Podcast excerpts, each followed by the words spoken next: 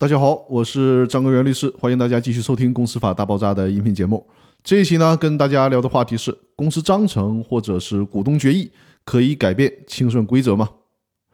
公司的清算制度的出发点就是要保护股东的权利，保障债权人的权益，并且呢，维护社会经济秩序。比如说，清算组的成立，保证了清算程序由一个相对中立、公正的主体来组织清算。清算公司的财产呢，是为了防止公司财产的流失；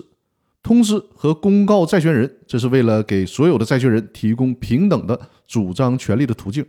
所以说呢，法律对于清算制度规定的非常严格，严格到不允许我们随意去改变。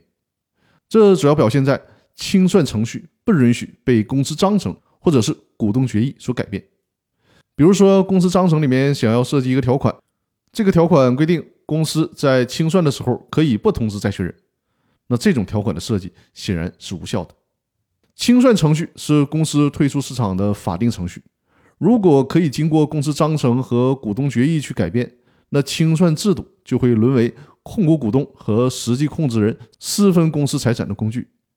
公司债权人很可能在毫不知情的情况下，所有的债权就血本无归了。所以说呢，必须严格按照清算程序去解散清算。一直到注销公司，这是清算义务人的法定义务，绝对不允许利用公司章程或者是股东决议来进行改变。那好，今天分享的内容就到这里，更多内容下期继续，感谢大家的收听。